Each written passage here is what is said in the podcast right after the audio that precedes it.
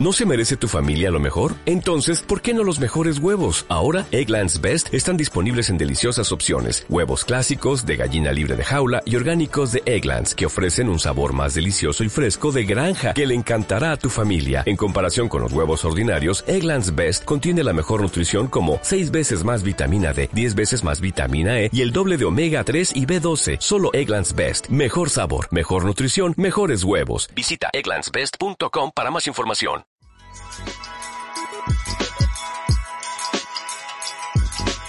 Estás escuchando Sí, el podcast de Somos Innovación.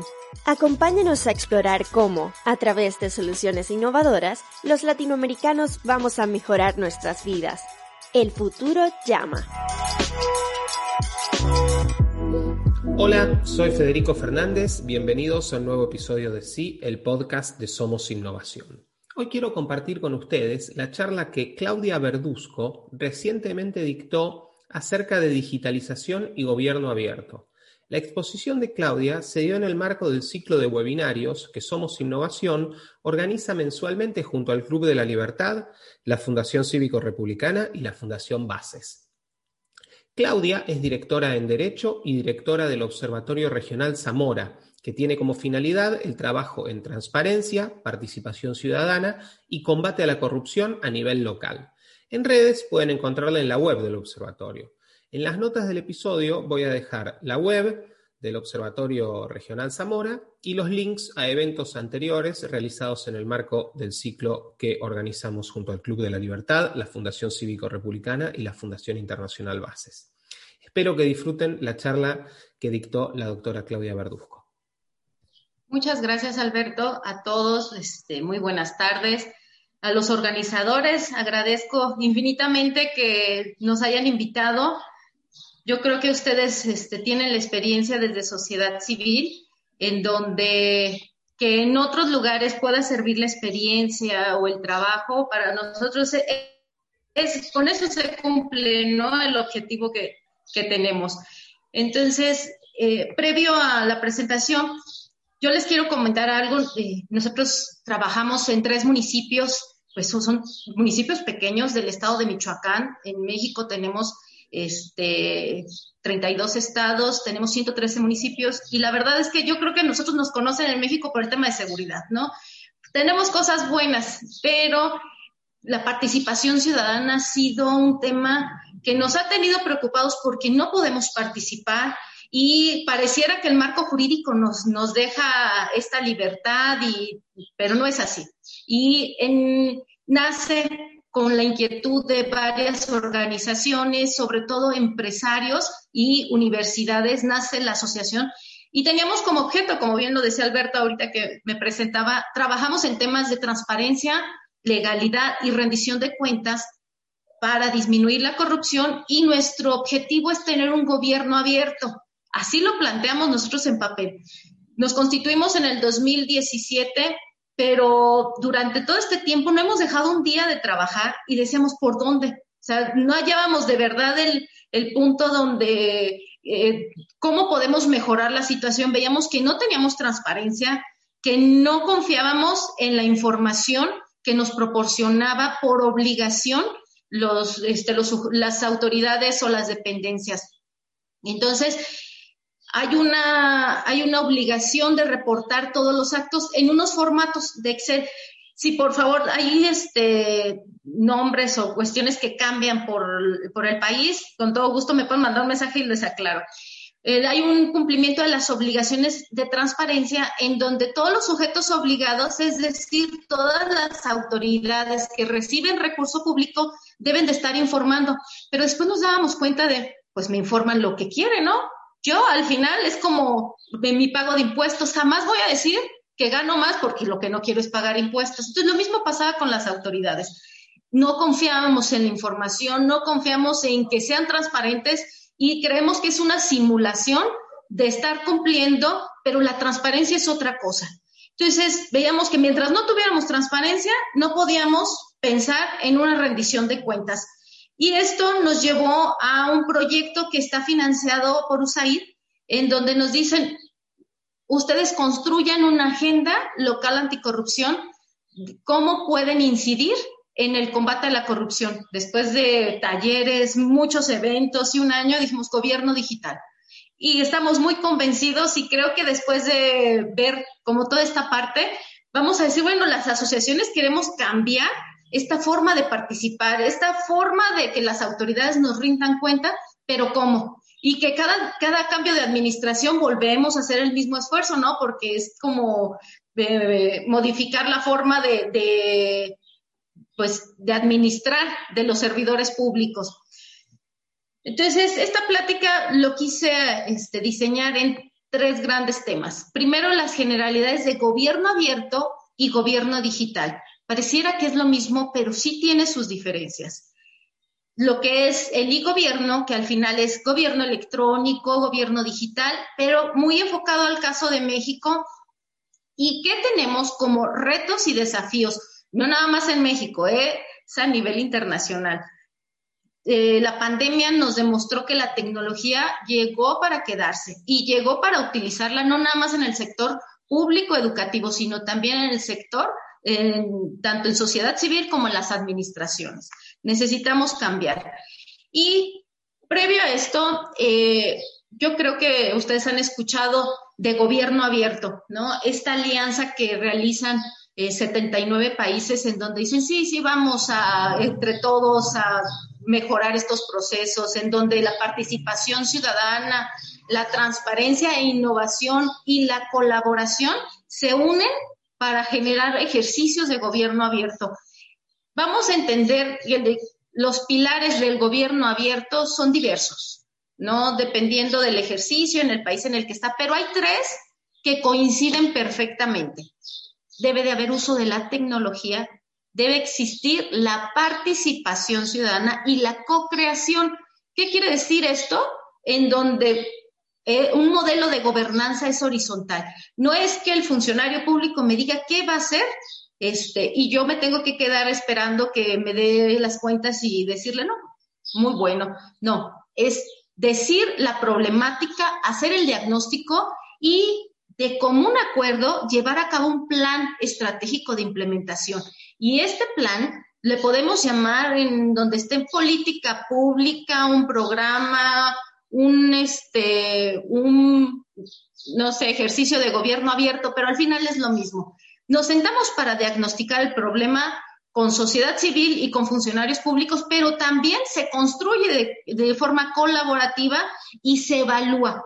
Porque es importante ver este, este proceso de creación este, y evaluación? Porque hay que ir modificando y hay que ver qué no, nos salió bien y qué no nos salió mal. Pero lo que no se vale es que la toma de decisiones no esté en la participación ciudadana. Todos y cada uno de los temas que nos ocupan en sociedad civil, la única forma de trascenderlos es que sociedad civil colabore. Y entonces el funcionario público va a entrar y va a salir a un ejercicio de gobierno abierto en donde ya sabemos hacia dónde queremos llegar y el gobierno abierto pues aún para nosotros en México y en varios países es aún una utopía. Es algo muy lejano. ¿Por qué? Empezamos con la innovación. No tenemos, no se han invertido en transparencia, pero tampoco se quiere invertir en tecnología para agilizar el proceso. Si empezamos por la participación y la colaboración, no vamos a llegar a un gobierno abierto efectivo.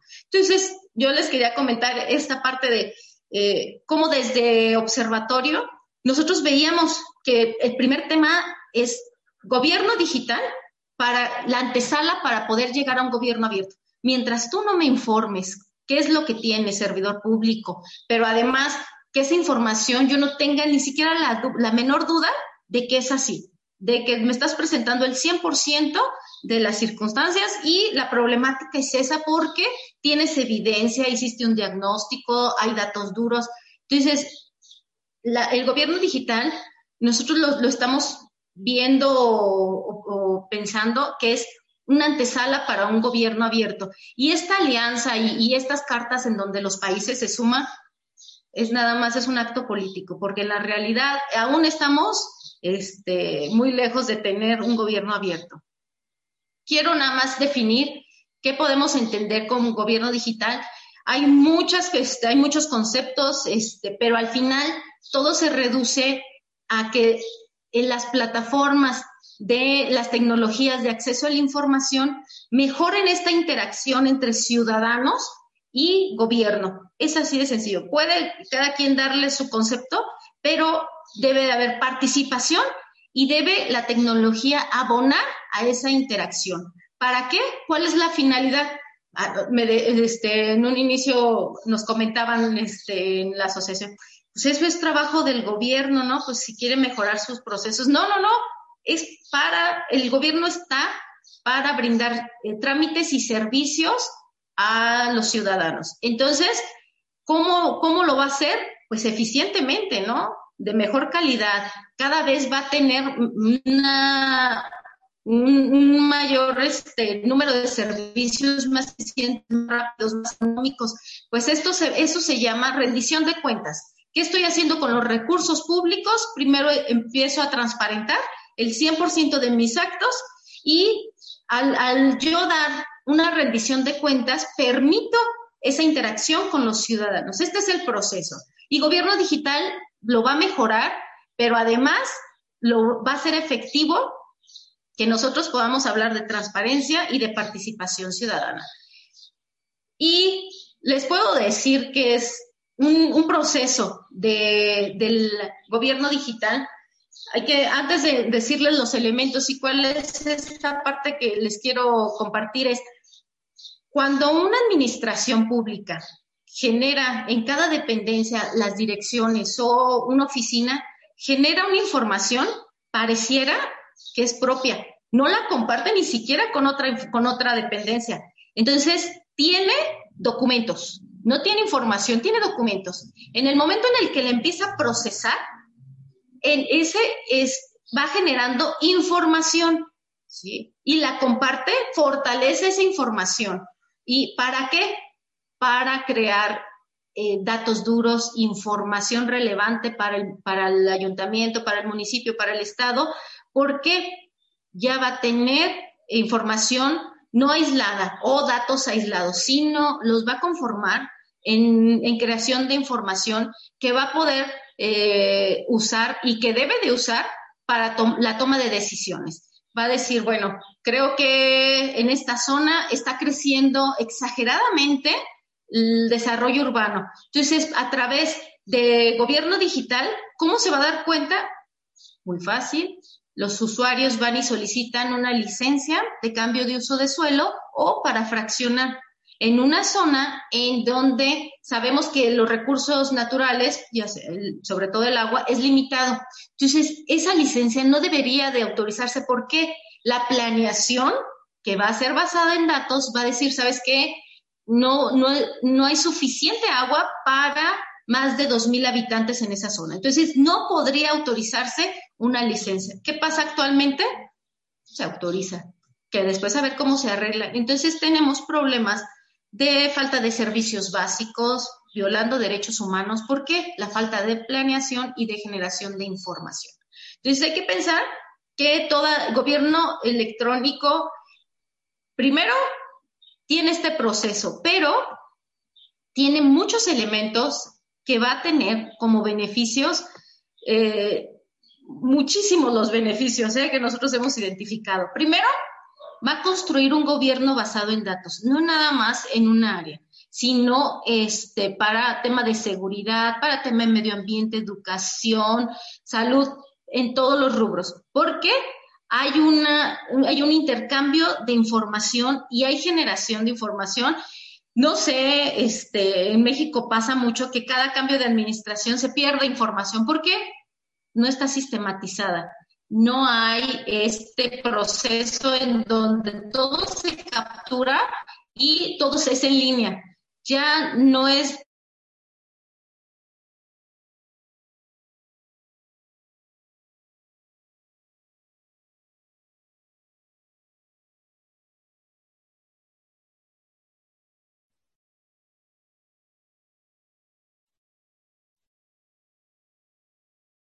lo que quiero subir a la red y lo que no. Todos los de estas plataformas jamás deben de ser los dueños.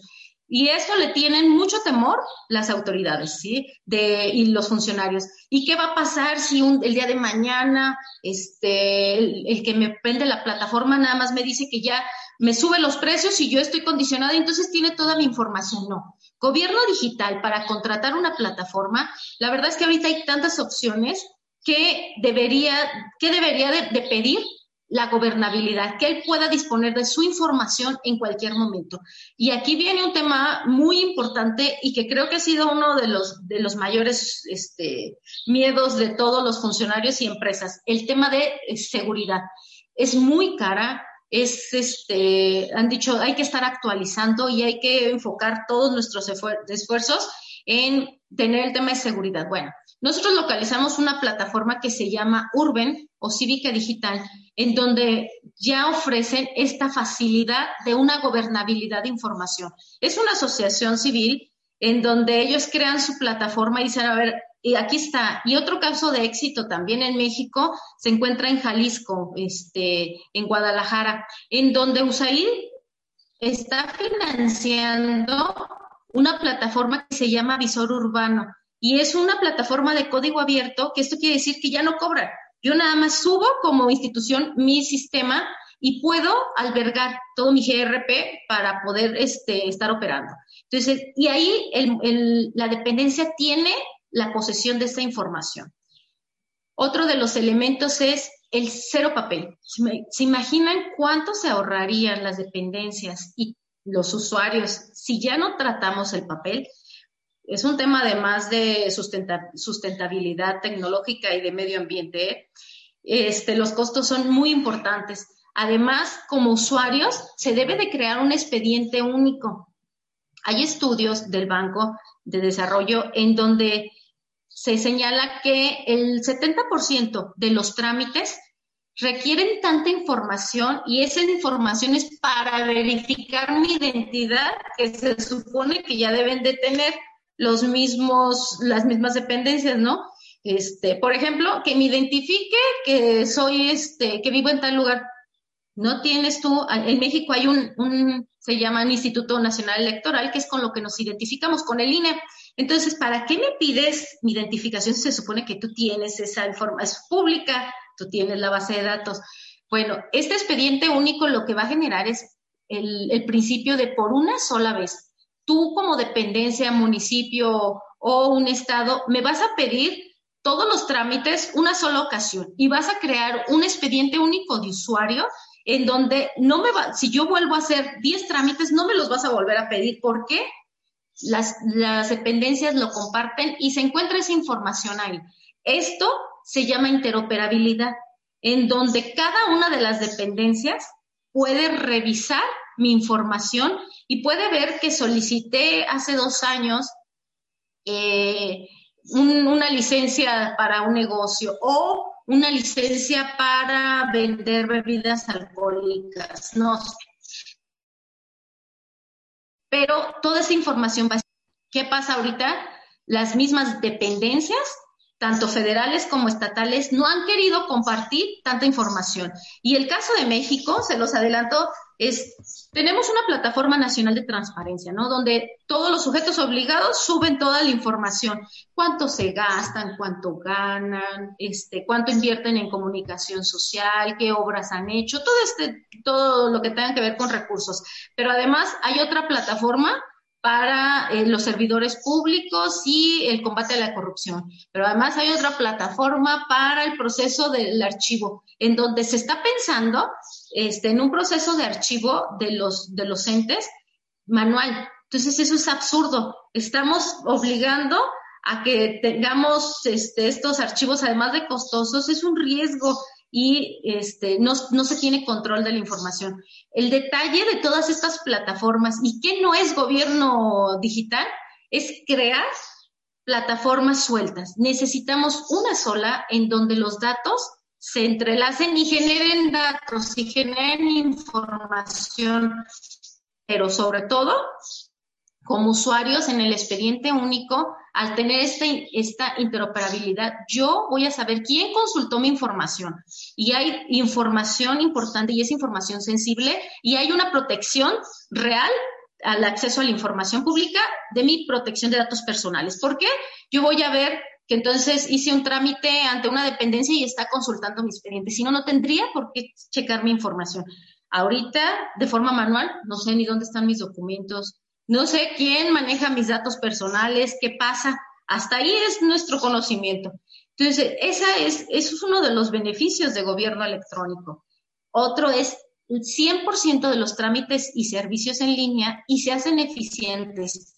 Y aquí es donde, donde muchos podríamos pensar, no toda la gente lo va a hacer en línea. No, no, no. El hacerlo eficiente es tener la opción de que cualquier persona pueda ir este, presencialmente a hacerlo, pero el gobierno digital va a permitir que no nada más haya una oficina para hacerlo, sino que haya 10. ¿Por qué? Todo el sistema está conectado y es facilita que pueda yo pagarlo en un cajero, en un supermercado, cualquier cumplimiento de las obligaciones, o que pueda tramitar mi acta de nacimiento, mi acta de matrimonio, este, en un supermercado porque hay un cajero. Eso son los trámites en línea. Crear esta eficiencia. Decir, hay un, hay un estudio donde dice el trámite eterno. ¿no? Este, donde ponen el ejemplo de una señora que está este, haciendo un trámite en México y se quiere pensionar y le lleva cinco años cumplir con un requisito. No sabía en, realidad en qué dependencia y nadie sabía decirle. Entonces se documentó este caso como el trámite eterno y al final dice, seis meses después de arreglar su trámite, la señora fallece durante cinco años. Entonces, imagínense nada más la impunidad, la ineficiencia del sistema público en donde no sabemos cuáles son los requisitos para qué voy a obtener, por qué lo necesito. No, no todo mundo este, puede tener el conocimiento de saber eh, este, qué, requisitos o por qué el costo es tan elevado o al final qué voy a obtener yo. Entonces es muy sencillo no cumplir con las obligaciones. Y por último, este, eh, uno de los temas es la transparencia y la rendición de cuentas eh, como uno de los elementos de gobierno digital. Cuando yo tengo todo este, este control y esta estructura, pues es muy fácil eh, trabajar en transparencia proactiva. ¿Qué es esto? Decirle al ciudadano de forma tan sencilla que yo no tengo que ser experto en desarrollo urbano, este, dónde va, va, este, se va a llevar a cabo un desarrollo habitacional o en qué me gasté como funcionario público 10 millones este, de pesos. Ah, bueno. Entonces, esta es transparencia y hay una rendición de cuentas constante. No cuando salgan y luego nos damos cuenta que se robó no sé cuántos miles de millones por eso, porque no hay transparencia mientras no esté en un proceso de rendición de cuentas constante, jamás va a pasar. Y en el caso de México, muy en particular, este, y en, otros lugares nos dicen, no, en México es un derecho humano, está en la Constitución, ¿no? Es nuestro, nuestra máxima ley, este, entonces, pues se tiene que garantizar, sí, nosotros tenemos, está considerada en la Constitución de México entre las mejores del mundo. El detalle es que no termina de bajar y de aterrizarse y de tutelar el derecho. Entonces, el artículo sexto constitucional dice que todas las personas tenemos derecho al acceso a la tecnología. Pero ¿y qué pasa cuando hay comunidades y hay municipios donde no tienen ni siquiera internet y donde no quieren hacer la inversión? Donde tienen que viajar a veces hasta dos horas para poder hacer un trámite. Entonces, esto ya se debe, ya se entiende en México como una discriminación. ¿Por qué? Tú estás tutelando un derecho humano únicamente a cierto sector de la sociedad, pero además a quien puede tener el recurso económico para pagarlo. Y entonces se restringen para saber si hay un apoyo en alimentación, si hay una beca para que puedan estudiar. Entonces, cada vez esta brecha de desigualdad este, se hace más grande por el uso de la tecnología. Entonces, es importante que se tutele en donde se facilita el gobierno electrónico, lo estamos viendo y nosotros donde se va a facilitar este proceso eh, de las comunidades, sobre todo indígenas. Eh, dice, pero no vas a saber usarla, no importa, ¿sí? Se va a enseñar, ya es parte de la alfabetización, el uso del Internet y de las tecnologías. Entonces, este, el caso mexicano partimos de esto, de que es un derecho humano y que tenemos que a partir de 2013, 2014, hubo una política nacional en donde se hacía que esta política nacional tenía un eje importante que era el de tecnología e innovación. Entonces dicen, bueno, vamos a crear un portal único en donde todas las dependencias públicas, federales y estatales se suban a este ejercicio. Y entonces cualquier usuario pueda saber cuál es el trámite y cuáles este, los requisitos. fue un esfuerzo de cerca de dos o tres años y a la fecha vemos que si bien recopila, le hace falta tener esta gobernanza de eh, hacerlo en línea. O sea, al final todos subieron su, su información, pero no nos, no nos resuelve ningún tema. ¿Sí? Y el ejemplo que ahora nosotros decimos es el acta en línea.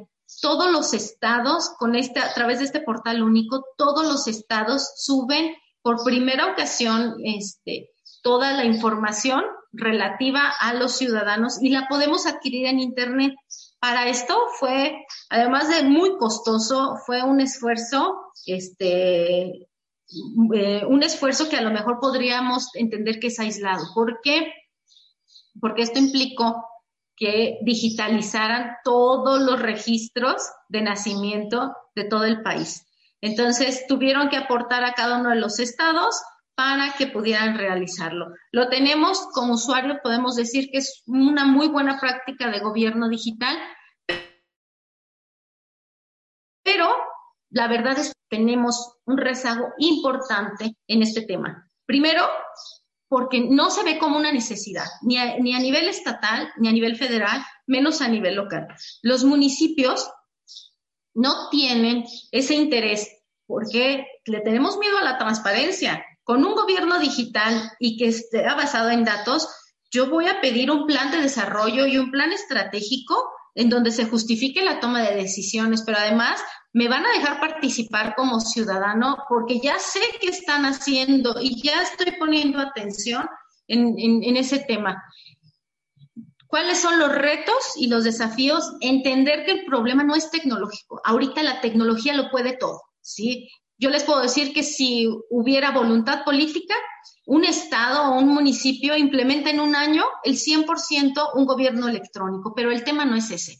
Y se ha visto en, todo, en todas las experiencias, en los esfuerzos que se ha realizado, el tema es la voluntad humana de los servidores públicos. ¿Por qué? Hay una corrupción institucionalizada en donde vienes y haces un trámite, pues yo te pido, ¿por qué? Ese trámite es oscuro, ¿no? Es muy complejo, pero ¿por qué lo hago complejo?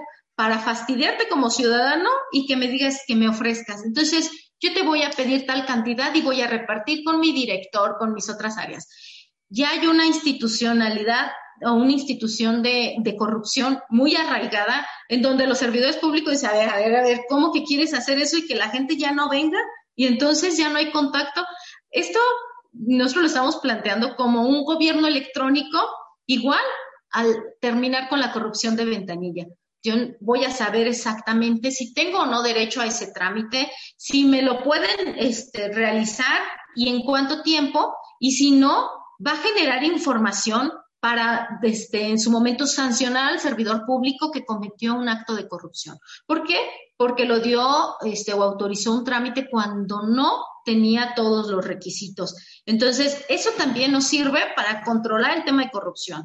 Y aquí, el, yo creo que es, es nuestro, uno de los mayores males y que en todos lados lo, lo, se tiene. Entonces, gobierno electrónico por supuesto que es la herramienta para terminar con la corrupción de ventanilla, para mejorar los servicios públicos, eficientar y quitar esta brecha de desigualdad entre las personas y porque viven en una comunidad o porque son indígenas o porque no tienen recursos económicos. Hay un estudio en donde dice que a menor nivel económico, menores trámites hago. O sea, porque no tengo el conocimiento, porque no tengo la capacidad económica para contratar a un gestor o que alguien me asesore, que puedo tener derecho este, a una beca o a un seguro popular o a, que me atiendan en una institución privada este, de salud. ¿sí? Ese, ese tipo de situaciones en donde es un reto totalmente para el Estado mexicano y para a nivel internacional quitar esa brecha. Otro es proteger nuestros datos personales como ciudadanos. Decir, yo quiero saber quién está este, eh, revisando mi información. Déjenme decirles que ahorita uno de los negocios o, del este, el tráfico de los datos personales y de la información de todos nosotros ha sido un mercado negro que ha dado mucho, un, valor impresionante. Y en México, el día de hoy, pues la noticia fue que se quiere aprobar en que todos los usuarios de una línea telefónica demos nuestra información biométrica, o sea, huella dactilar, el escaneo de iris, 100% para poder tener uso de, acceso a una línea telefónica. Por supuesto que es un tema violatorio a derechos humanos. ¿Por qué? No sabemos en, manos de quién va a acabar esta información y peor aún, se está justificando que es una medida contra la extorsión, el secuestro y la delincuencia. ¿Ustedes creen que un delincuente va a usar un teléfono con su nombre? Es absurdo, ¿sí? Pero además yo no confío en que, en que México pueda tener la capacidad para resguardar mi información. Entonces, ¿qué nos espera? Bueno, amparos. Proteger nuestro derecho del, al acceso a la información, si bien podría mejorar muchos servicios, no podemos empezar por generar este tipo de información que atenta contra, contra nuestro derecho a la privacidad y la protección de datos personales. Es un tema que nos mantendrá ocupados este, varios meses. Y por último, eh, les dejo un, tema.